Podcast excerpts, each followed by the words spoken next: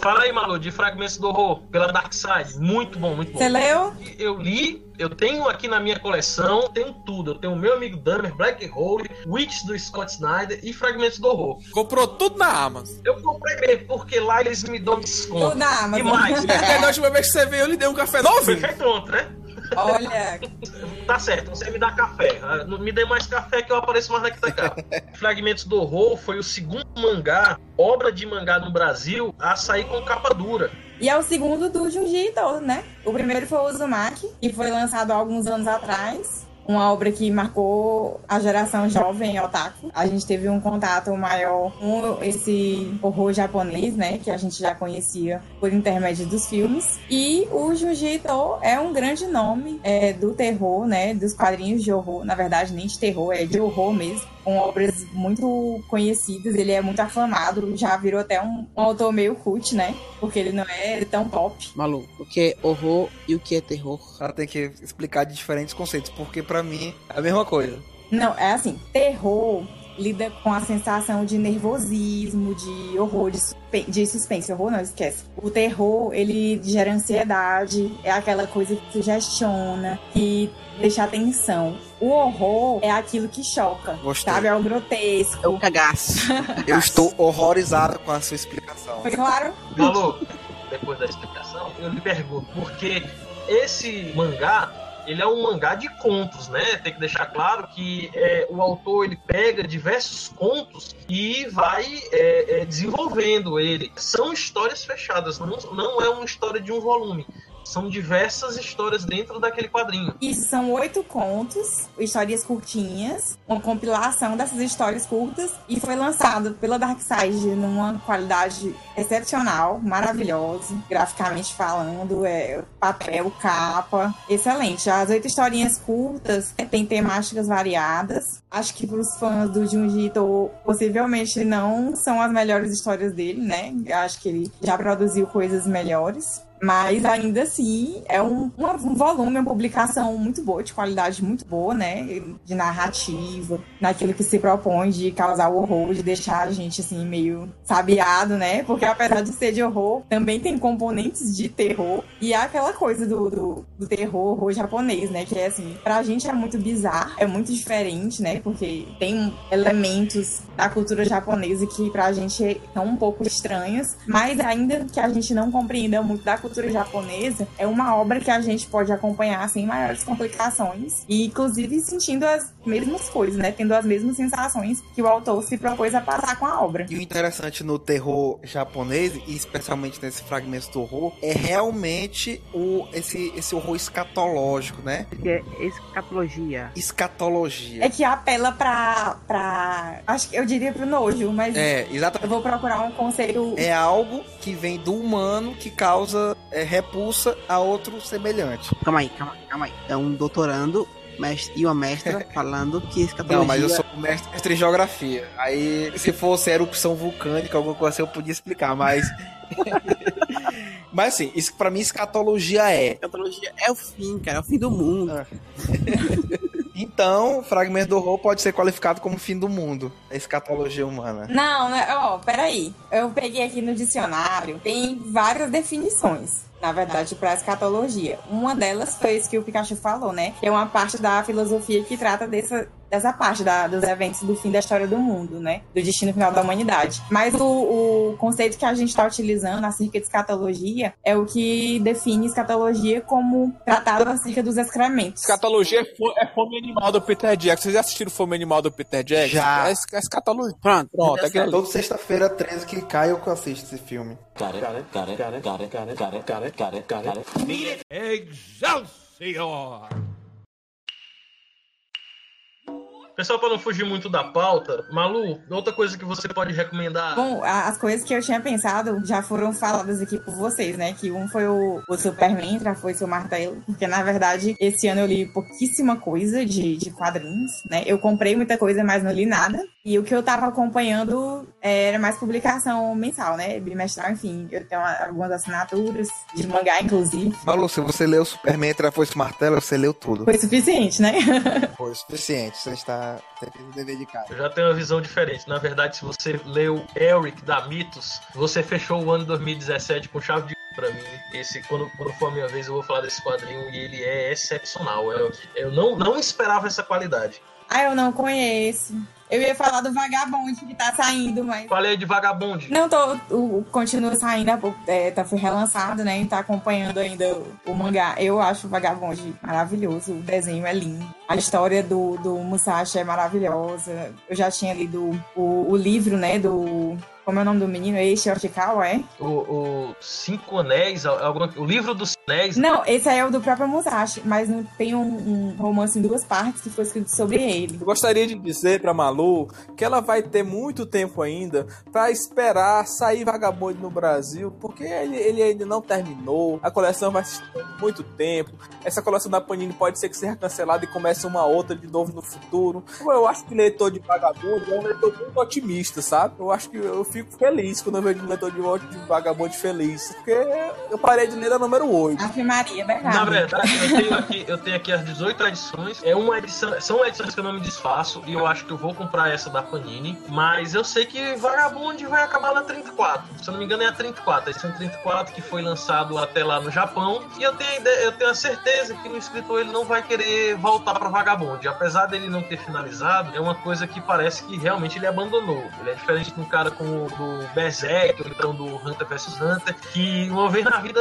lembra que tem uma obra inacabada e resolve escrever. Vaga, é, realmente Vagabond, eu acho que não volta. Cara, isso é muito paia. Primeiro que Vagabond é muito boa, né? Assim, a, a obra é muito boa. Segundo que deixar a gente assim na mão é muito triste. Eu tô me lembrando agora do Nano, né? Que, que a autora do Nano, a Azawa Ai, teve uma doença séria, né? Ela teve câncer, interrompeu o Nano, tava quase acabando. E aí ela teve essa doença, fez tratamento, se recuperou, prometeu que ia voltar com o Nano. Nunca terminou a história, produziu outras coisas depois e Nano tá Por inacabado. isso que eu sempre recomendo aos meus clientes que comprem Blade, que é um mangá em 15 volumes que vai concluir agora e que é melhor do que o Vagabundo. Some men just want to watch the world burn. Olha o outro. Melhor do que o Vagabond? Aí, é- aí eu não sei, eu não vou entrar no- nesse mérito que aí é. Ai, cara, eu- Mas Blade é uma obra excepcional. Não tô, não tô comparando a Vagabond, mas Blade também é um material muito bom. Tá saindo agora em banca. É bom mesmo. Isso é o live action também? Não, Blade é muito bom mesmo. E o traço também é muito bonito, eu acho. Eu tô falando de traço bonito, mas eu, eu leio coisa com desenho feio, tá? Eu tô falando só por um destaque mesmo. Eu, assim, eu, tô- eu sou a pessoinha do mangá, né? Então o que eu tava lendo era mais mangá mesmo. Pois, Malu, eu, eu vou, já que você tá falando do mangá, eu vou comentar aqui que eu estou triste que você não comentou relançamentos como Akira e Lobo Solitário. Meu Deus, é isso. Não, fala aqui, peraí, pô.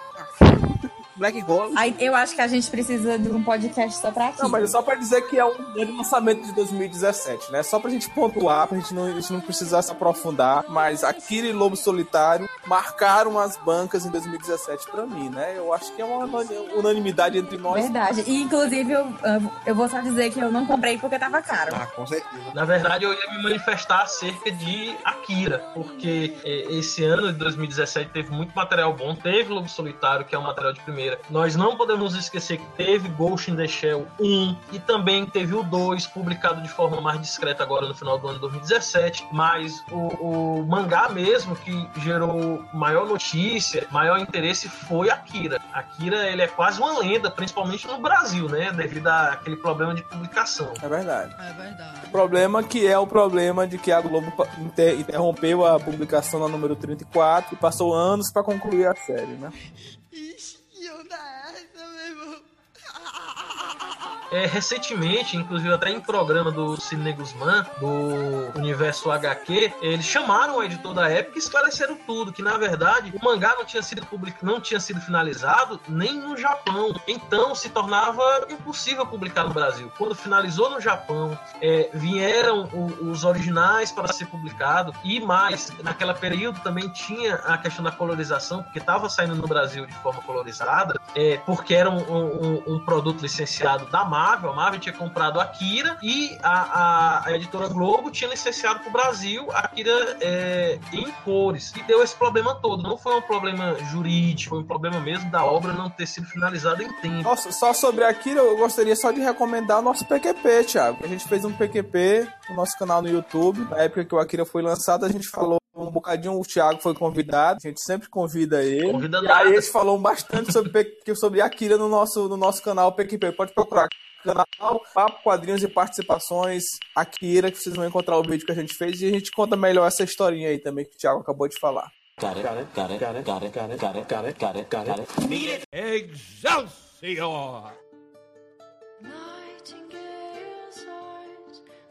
Pikachu, posso, dar, posso começar a minha lista? Vixe, ele tem uma lista. Ah, ó, é, Malu, é porque eu acho que você não me conhece. Eu tenho praticamente a biblioteca de quadrinhos aqui. Eu acho que eu comprei quase tudo que foi lançado em 2017 das principais editoras. E tem muito material bom aqui para recomendar. Riquíssimo. Deixa que quando eu for rica eu vou fazer isso É um também. minuto para cada revista, viu? Um- Um minuto para cada revista? Bora lá, pessoal. Começando. Começando, vamos, o maior destaque que eu achei é Eric, Eric de Mary Boneck. Ela é uma obra do Michael Moorcock. E esse, esse quadrinho que foi publicado aqui pela Mitos, num preço bem salgado, acima de 80 reais, é, na verdade eles são dois volumes que saíram de uma adaptação europeia. E é uma adaptação incrível o desenho de Eric. Eu acho que dificilmente você, assim, no mercado, tanto europeu quanto americano, você acha um traço tão dinâmico e tão detalhista é aquele negócio. É álbum europeu e ele roubou minha atenção. Eu não conhecia, fui por indicação e para mim é, é, é a obra com grande destaque de 2017. E se o, o ouvinte aí do, do pessoal do Balaio Cast quiser dar uma oportunidade, merece, merece muito ser comprado essa obra. Eu, queria só, eu só queria só comentar, Thiago, com relação ao, ao Eric, que esse ano de 2017 eu tive a oportunidade de ler um, um, um quadrinho, um quadrinho não, um romance do, do Eric, escrito e publicado aqui no Brasil em 75 por uma editorazinha aí de garagem, nem lembro o nome da editora. Se vocês procurarem é, A Espada Diabólica no Mercado Livre, vocês vão encontrar esse livro que conta a história do Eric por 10 reais no Mercado Livre. Vale muito a pena, o cara escreve muito, eu fiquei super empolgado.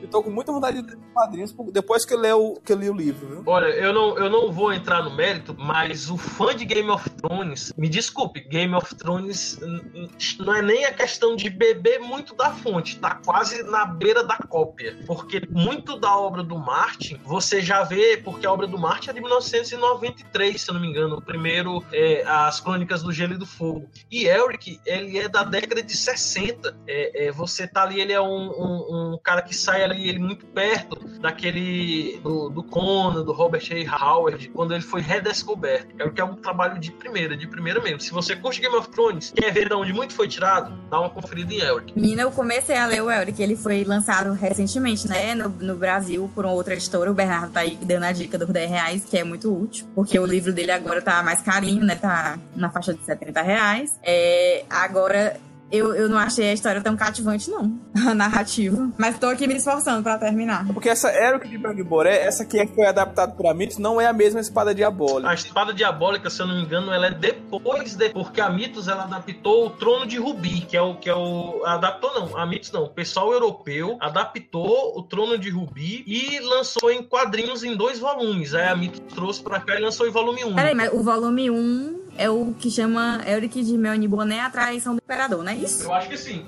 Eu acho que sim. E o quadrinho é, é em relação já a esse outro livro, que é o, o Trono de Rubi. É, exatamente. Não, eu, na verdade, junto os dois, porque o Eric, é, quando você vai começar a ler a obra, já tá naquele sistema assim de decadência, daquele negócio de Roma invadida, é, que o esplendor da cidade já passou. Então, é, tá ocorrendo ali a traição. Eu acho que esse quadrinho da, da Mitos, ela pega da traição do imperador e também o trono de Rubi. Entendi. Got it, got it, got it, got it, got it, got it, got it, got it. Meet it! Excelsior!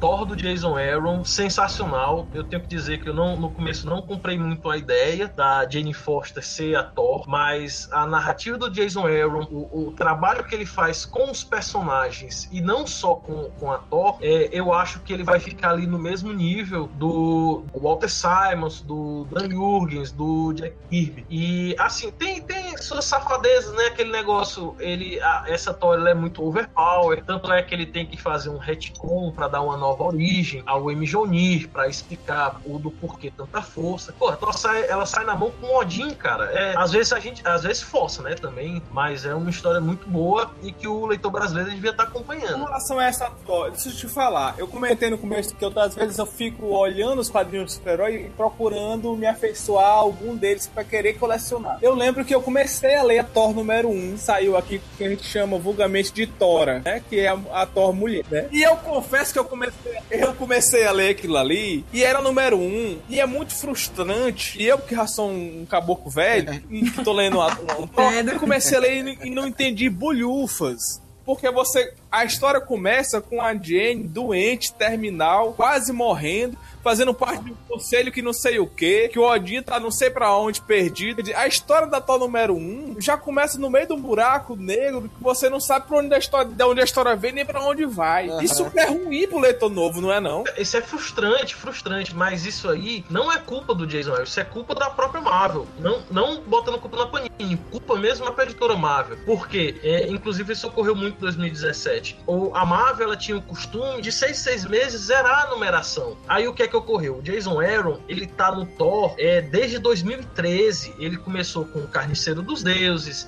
Isso eu tô falando dos encadernados que tem aqui. É Carniceiro dos Deuses, é, a Bomba Divina, a Caçada Selvagem. E agora saiu o Thor por Midgar. Ou seja, ele é um escritor que ele já tá há quatro anos dentro do título. Quando ele vai chegar na parte que ele vai tocar na, na Jane Foster, ou seja, ele já tá com quatro anos de história. E a Marvel, infelizmente, ela relançou duas vezes como número um só a parte da Jane Foster. Então o leitor, é, ele se sente perdido na hora que, se ele não estiver acompanhando a obra pelo nome do escritor e sim pelo personagem, ah, eu vou começar com o número um. Ele se sente perdido ao pegar essa número um que tá saindo mensal, porque ele já começou com quatro anos de história, tá entendendo? Foda, né? Pô, esse que é o problema, cara. decisão editorial que infelizmente está fazendo as vendas da Marvel cair. Se você for pegar, você for pegar um levantamento, a, ano passado é porque é o seguinte, nós desde a década de 80 a Marvel é a número um de vendas. Tanto é que ela fechou 2017 como número um de vendas, mas ela fechou 2017 com uma queda de vendas em comparação ao ano anterior. A DC, por exemplo, ela cresceu 4%, a Marvel ela diminuiu quase 10, tá entendendo? Porque essas práticas da Marvel, ela lança muito número um, faz o leitor novo, leitor antigo ficar perdido. E quando você pega uma história dessa do Jason Aaron, que era para ser uma numeração única desde lá de 2013, na verdade ela tem duas numerações, três numerações número um para deixar mais confusa ainda a história. Mas eu, eh, se eu não me engano, dessa- desses novos lançamentos da Marvel, é, o o que conseguiu se manter estável, né? E, e agradar o público. Exatamente, exatamente. Você vê os reviews americanos, é, são altíssimos. Por quê? Porque é um trabalho de um autor, a- ali eu digo, é trabalho de um autor dentro do quadrinho mais mainstream e que ele eleva, ele tem os elementos para que eles para que sejam modificados e ele eleva o que ele tem em mão para criar uma coisa única, que é a história da Jane Foster, que tá muito boa. Eu acho, eu acho o Jason era o, o melhor autor de quadrinhos. Na qualidade, ele é o cara que tem bagagem muito boa de quadrinhos. O cara, tudo que ele escreve eu leio, porque ele, ele tem capacidades muito, muito. É assim, ele é único, né? Na forma de narrativa dele. Já que a gente tá falando de Jason Aaron e a gente meio que tá falando melhor de 2017, expectativas pra 2018, não é? A conversa tá meio que indo por aí também. Falar de Jason Aaron, falar de Scalpo, né, cara? Eu, eu acho que Scalpo vai ser um dos grandes lançamentos. Se bem que Scalpo saiu agora em dezembro, não foi? Ou vai sair agora? Já, já saiu, já saiu em 2017 já. Foi em dezembro. Então é porque não chegou aqui ainda. É, mas é um material que vale muito a pena. Eu vendi minha coleção da Vertigo inteira, 51 números, que eu comprei só por causa de Scalp, que é do Jason Aaron, uma história do caralho, de uma. Como é que a gente chama? Uma, uma, uma reserva indígena. A palavra que eu queria falar era isso: reserva indígena. Que, que tem gangster, e máfia, e cassino, e sexo, e drogas. E é uma história muito foda. Jason Aaron, eu conheci ele lá e recomendo muito. É um família soprando numa reserva indígena. Pior que é. Vou comprar, vou pagar os 130 na porra dessa edição só porque eu vendi vendi minha coleção da Vestiga inteira por 200 reais. Não, pô, compra na Amazon, lá, lá tu consegue mais barato. Pô. Tá certo.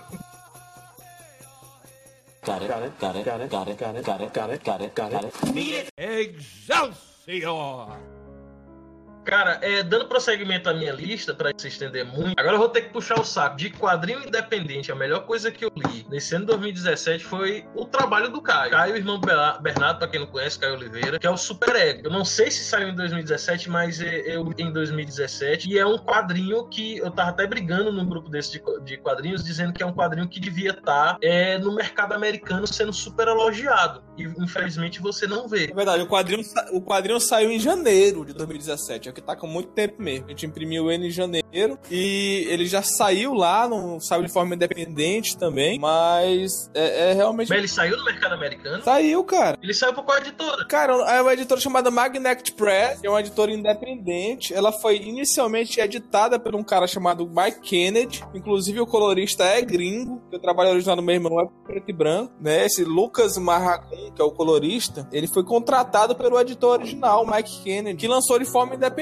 lá. Inclusive, foi ele que fez o H pra conseguir o capista, que é o Glenn Fabry, que é o capista de, de Preacher. Pô, cara, eu não sabia dessa informação. Quando eu fiz a pesquisa, eu não consegui achar Super Ego sendo lançado no mercado internacional. Sabe o que é interessante, Bernardo? Porque agora o Tom King, que hoje é, é- é, tipo assim, é dito como um dos maiores escritores da atualidade, ele vai lançar uma saga parecidíssima com Super Ego.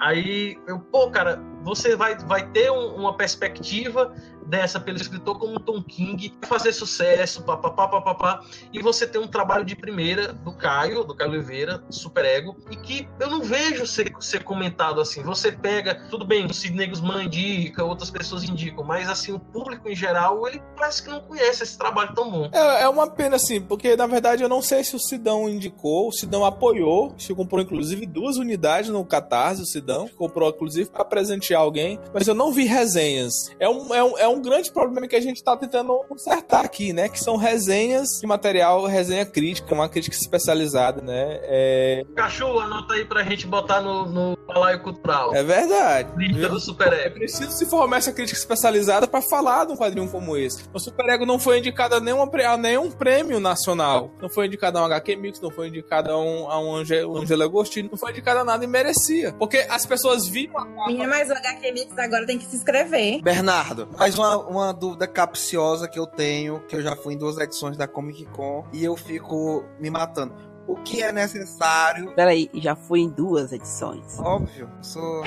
O que é que precisa pro quadrinho do Piauí sair pra Comic Con Experience em São Paulo? Isso daria uma pauta também, né? Pra gente falar sobre, sobre a participação do Piauí nesses eventos. Na verdade, a, a gente tenta ir, né, cara? Eu e meu irmão, posso falar de mim e do meu irmão, a gente tem pouca grana e a gente escolhe um evento pra ir por ano. Então, em 2015 a gente foi. 2015 a gente foi no FIC, foi 2015 ou foi 16, 2016? O último FIC que teve? Foi 2015, né? Então, 2016 a gente foi. Ano, ano passado a gente foi nesse CXP de Recife. Foi de aí o ano, se foi 2017 mesmo. 2015. Foi, não foi? Foi, foi. É, e aí agora a gente tá trabalhando pra agora, 2018, a gente ir ao FIC de São Paulo. Então a gente tem que escolher um evento pra ir. Porque realmente é um, é um evento que você, o, o quadrinista paga pra se promover, né, cara? É muito difícil você tirar. Por exemplo, meu irmão conseguiu tirar o dele. Agora eu, vendendo meu máscara de ferro, não consegui, não. Tive que me sustentar nas, nas vendas do meu irmão. Pô, cara, é assim, e fico muito chateado por não ser, não ser assim tão divulgado. Eu falo, pô, o trabalho do Caio é um trabalho muito bom. É um trabalho mesmo pro, pro mercado americano aplaudir de pé. Inclusive, aproveitar que você tá falando, então interromper rapidinho, dar uma pressãozinha no Caio aí pra, pra desenvolver o plot do Super Ego, né? Porque a história é muito boa, né? O, o argumento é muito bom. E esse primeiro volume que ele lançou tem essa impressão de que é só um volume inicial e que tem potencial pra ser desenvolvido aí em outras histórias. O Bernardo, até a gente já conversou sobre isso, né, Bernardo? Uma vez. É, ele já me contou o plot da continuação todinho. É, vai ser uma história do caralho. Só falta ele criar vergonha na cara e começar a produzir mesmo. Nós vamos pressionar aí o Caio pra desenhar. A única coisa que eu posso adiantar é que a história vai se focar no. Bernardo, dá um spoiler, Bernardo. Ó, Não, mas é, mas vai ser, vai ser focado no, no Lester, né? E, e no pai do psicólogo lá, né? No, no avô, na verdade. Esqueci o nome do avô. Não lembra não? Tiago, o nome do avô aí? No Batman? é, porque o tempo do, o tempo do Caio é ser stalker do Batman, sabe, cara? Não, o negócio é bacana aqui. Tem Batman no meio, não. Got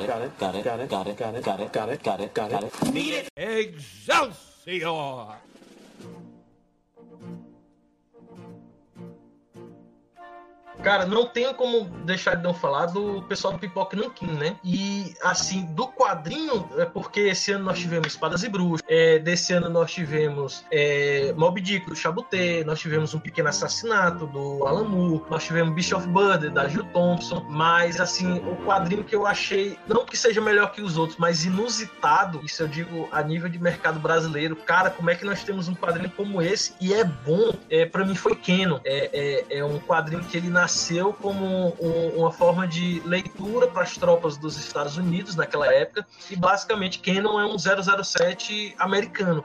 E cara é uma leitura extremamente agradável é uma leitura que é, você lê é, como se fosse assim uma tela widescreen porque ela era lançada naqueles jornaizinhos tirinhas muito bom aquele material. Alguém leu Cri, cri, cri. tá estão me ouvindo Eu tô ouvindo, eu Eu sou. tô aqui, eu tô aqui. Não, estou ouvindo. Na verdade, eu não, eu não- eu não comentei porque eu não li isso. Não, mas eu, eu, Também não. Eu tinha dado uma curiada nele e pensado em, em adquirir. Folhei também, vi que tem umas mulheres zona, nua zona no quadrinho, umas mulheres muito gostosas pros, pros, pros solitários soldados que, que, que liam os folhetins ficarem passando um tempo. Eu sei que o quadrinho tem muito de sexo, espionagem e mulheres nuas rasgando as roupas. E eu lembro de ter visto o, o vídeo do Pipoque Nankin comentando, né? É um trabalho curioso também. Mas, Bernardo, o interessante é porque, apesar de ser uma obra de propaganda, uma obra de passatempo, mas o trabalho que o Hollywood faz é bom, a leitura se torna prazerosa. Ele, você nota que vai havendo uma evolução do personagem e também é, é, dentro dessa história tem muito o, o humor bacana. É, não é só mesmo só a questão da erotização, porque toda cena tem que. Toda, todo, toda página tem que ter mesmo uma cena de sexo, uma cena de erotização, mas a trama que está sendo desenvolvida ali é, é muito bacana. Por isso que eu botei assim como um quadrinho de destaque. Eu poderia botar o, o, o Mob Dick do Chabutê, que é excepcional. Aquele Excelente. negócio- Esse quadrinho você tem que ler assim,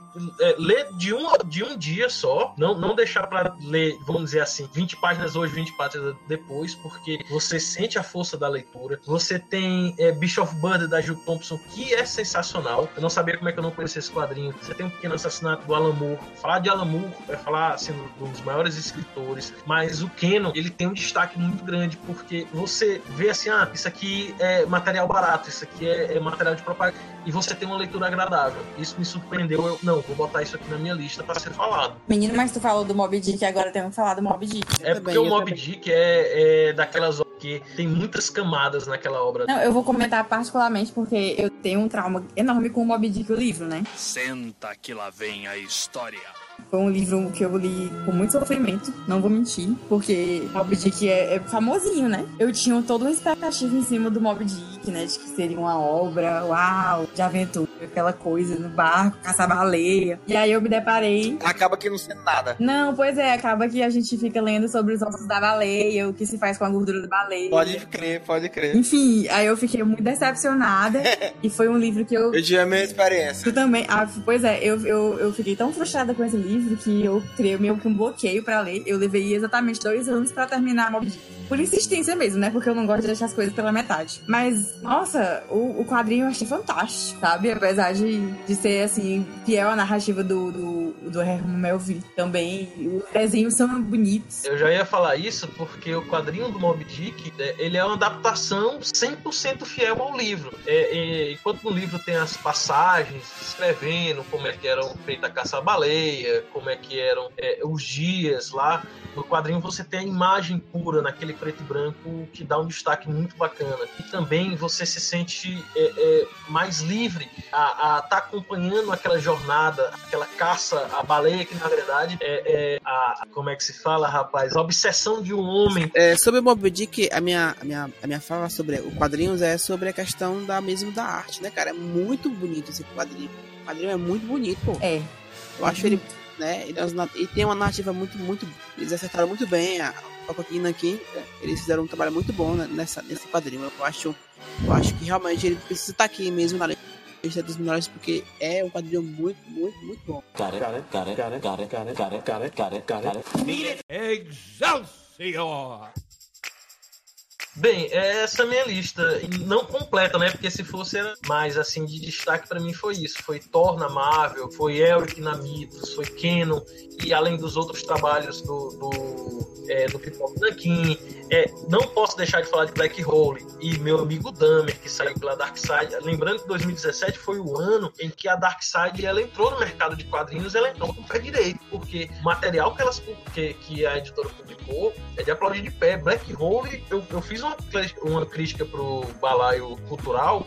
Eu me senti transtornado, transtornado mesmo no sentido da palavra de você perder o chão, de você não ficar muito bom da cabeça ao ler aquela obra, porque ela é uma obra de passagem, é uma obra muito densa é, sobre a adolescência e sobre também a transformação para a vida adulta. É, meu amigo Dahmer também merece ser falado é, daquelas outras obras underground que a gente não conhecia, mas que quando a gente lê, você percebe é, qualidade que ela tem. Ela não devia ser desconhecida, devia ser uma coisa assim acessível ao grande.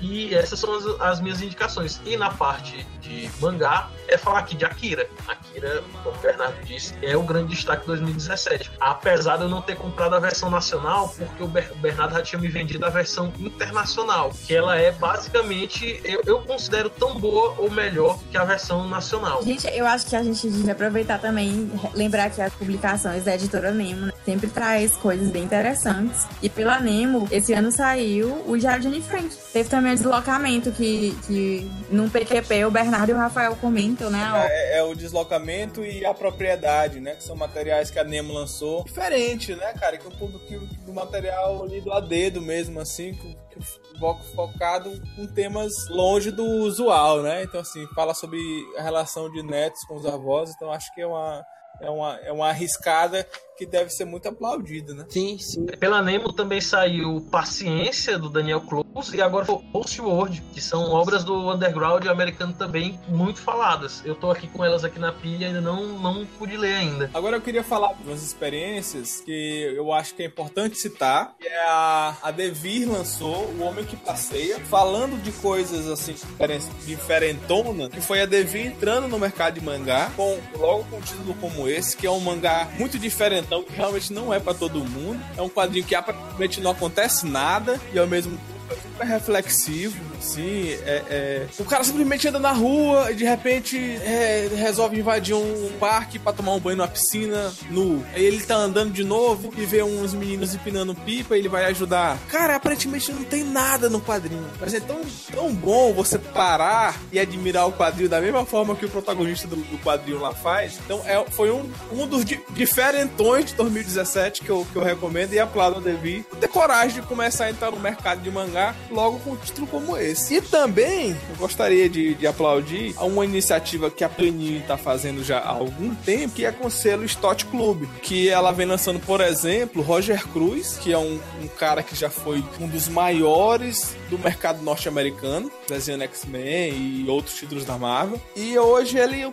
se tornou meio que um cara alternativão, né? E ele lançou o shampoo e agora em dezembro de 2017, ele lançou o terceiro volume do shampoo, né? Então, a Panini lançou os três shampoos do Roger Cruz, que é um material diferentão que eu acho que vale a pena as pessoas darem uma conhecida. E a Panini também lançou, por esse mesmo selo, lançou agora em 2017, um quadrinho chamado Dodô, de um menino, de uma criança, chamado Felipe Nunes. Cara, é- é- eu conheci esse menino lá no FIC, que ele tinha 16, 17 anos, quando eu, quando eu vi ele lá no FIC. É impressionante o que esse rapaz faz. Pipoca e Nankin rasga elogios pra ele, assim, merecidamente. E ele faz um quadrinho chamado Dodô, que é a história do menino que sozinho em casa, a mãe tem que sair, ele fica sozinho em casa, o nome do, do, do personagem é Laila, e aí aparece um passarinho, que é um Dodô, gigante, dentro da casa, e esse menino tem que esconder o Dodô. Só que o Dodô é uma figuração, né, cara? É uma coisa, é figurativo, né? É como se você tivesse um grande elefante branco dentro de casa, que a gente não fala sobre ele. Então, assim, essa personagem cria um grande Dodô dentro de casa, e e a gente meio que ignora que ele tá ali. É um quadrinho surpreendente, sim. Eu, eu espero que a Panini continue com esse selo,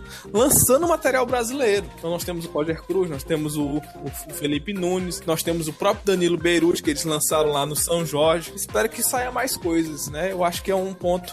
Porque é preciso uma grande editora lançar material brasileiro também. Aí, falar sobre isso, eu queria perguntar pro Thiago, que ele falou da Dark Side, se ele leu Atômica. Tu leu, Thiago, Atômica do Dark Side? Da Atômica que fizeram o filme com a Charlize Isso. Não, não tive a oportunidade ainda de comprar a HQ. Ela é até desenhada por um brasileiro. né? Verdade. Tem na quinta capa? Tem. Quanto, tá, quanto por cento de desconto? A gente tem que conversar. Na verdade, eu, eu queria até comentar, porque assim, todo mundo hoje em dia aplaude demais é, essas edições luxuosas que o Pipoca e Nankin e Darkseid faz, fazem. Talvez também por aquilo que a Malu falou no começo, que é o fato de você já focar uma publicação num público muito específico, especial e tal, né? Até pela dificuldade de venda mesmo. Mas eu não sei se a Atômica merecia ser, sa sair num- numa edição especial capa dura. Eu dei uma folheada, comecei a ler porque eu gostei muito do filme, mas eu fiquei assim, poxa, será que isso merecia tudo isso mesmo? Será que merecia isso? Será que não valeria a pena sair numa revistinha de 20 reais, não? Tá entendendo? Às vezes a embalagem engana, sabe? É, aquele negócio que afasta o leitor, o leitor normal, o habitual, aquele que vai em banca, aquele que dá uma passada na quinta capa. Não leitor assim igual a gente, com mais de 20 anos de bagagem, que a gente vê um capa dura, nossa, tem que ter isso aqui, porque isso aqui é capa dura, isso aqui é bonito. E aí eu queria só encerrar minha participação, que eu acho que eu não tenho mais nada. Eu queria só comentar com uma das grandes decepções de, de leituras que eu tive esse ano, que foi Cavaleiro das Trevas 3. Nossa senhora, meu Deus do céu. Ainda não li, cara, ainda não li. Tá aqui na estante, eu tô deixando, porque a número 9 ainda não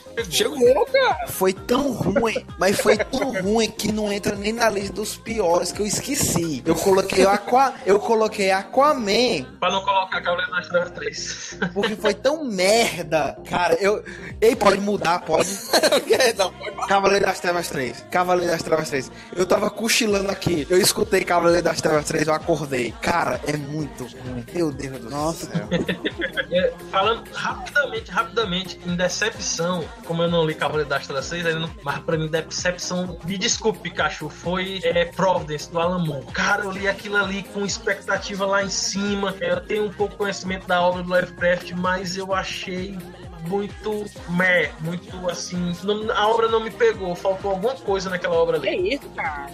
Não, não que não tenha, não, não tenha a questão do, da- dos seus méritos. Eu acho o desenho bacaninha, o texto, o diálogo são bons. Cara, Cavaleiro das Trevas 3 é pior, é pior, é pior. Bom, então, só pra eu concluir a questão do Cavaleiro das Trevas 3, só pra dar minha opinião, na verdade, eu tinha também uma expectativa muito grande, e eu acho que me decepcionou mais ainda, porque ela tinha uma obrigação muito fácil, que era simplesmente de conseguir ser muito melhor do que Cavaleiro das Trevas 2, né? Eu acho que ela não conseguiu. Eu- a expressão que eu tenho Cavaleiro das Trevas 2 é melhor, mas eu preciso reler a 2. E eu falo isso no, no PQP, que eu fiz lá, que, eu- que é o nome do vídeo, é Cavaleiro das Trevas 3 é um lixo, né? Eu interrogo, e aí eu falo meia hora lá, então eu não vou repetir isso aqui. Eu convidar os ouvintes a procurar o nosso vídeo no, no, no- no YouTube. Canal PQP, Cavaleiro das Trevas 3 é um lixo. Dá uma olhadinha lá nas minhas opiniões sobre o quadrinho. E aí, aproveitar que eu tô falando aqui, já encerrar e agradecer o convite ao Pikachu e ao Thiago, que me convidou para participar desse grupo, né? Se não fosse o Thiago, eu acho que eu não estaria aqui. É isso, cara. Tá vendo aí?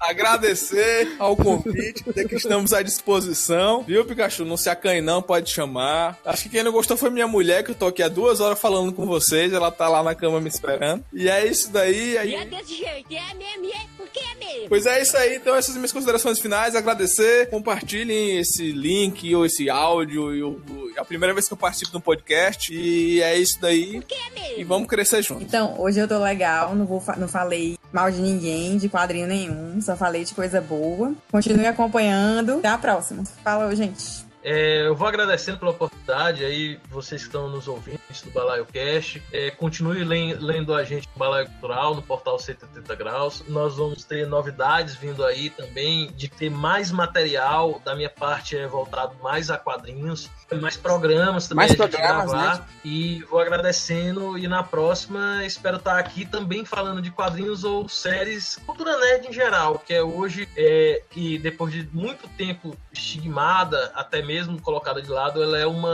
uma coisa que hoje está sendo debatida e quando ela é debatida de forma prazerosa, sem agressão, porque hoje até os nerds os caras estão com uma faca na mão um pro outro.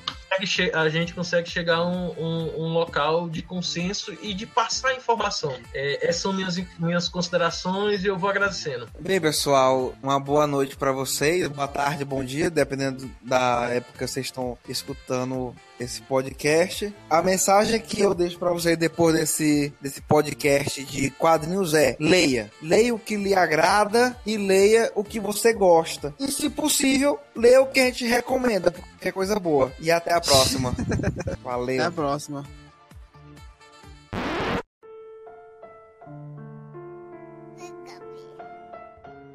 É, vocês ouviram aí? Eu nem falei nada, né? Fiquei só ouvindo, só mestre, só mestra em quadrinhos. Eu não tive nem a oportunidade de falar, de falar quase nada. Vocês estão vendo aí? Mas é isso aí. Espero que tenham gostado. É, divulguem o nosso podcast, ele é importante, importante para mostrar que a gente tem pessoas que sabem o que estão falando, que sabem do assunto aqui no Piauí e que isso, né, cresça mais. E é isso aí. Valeu.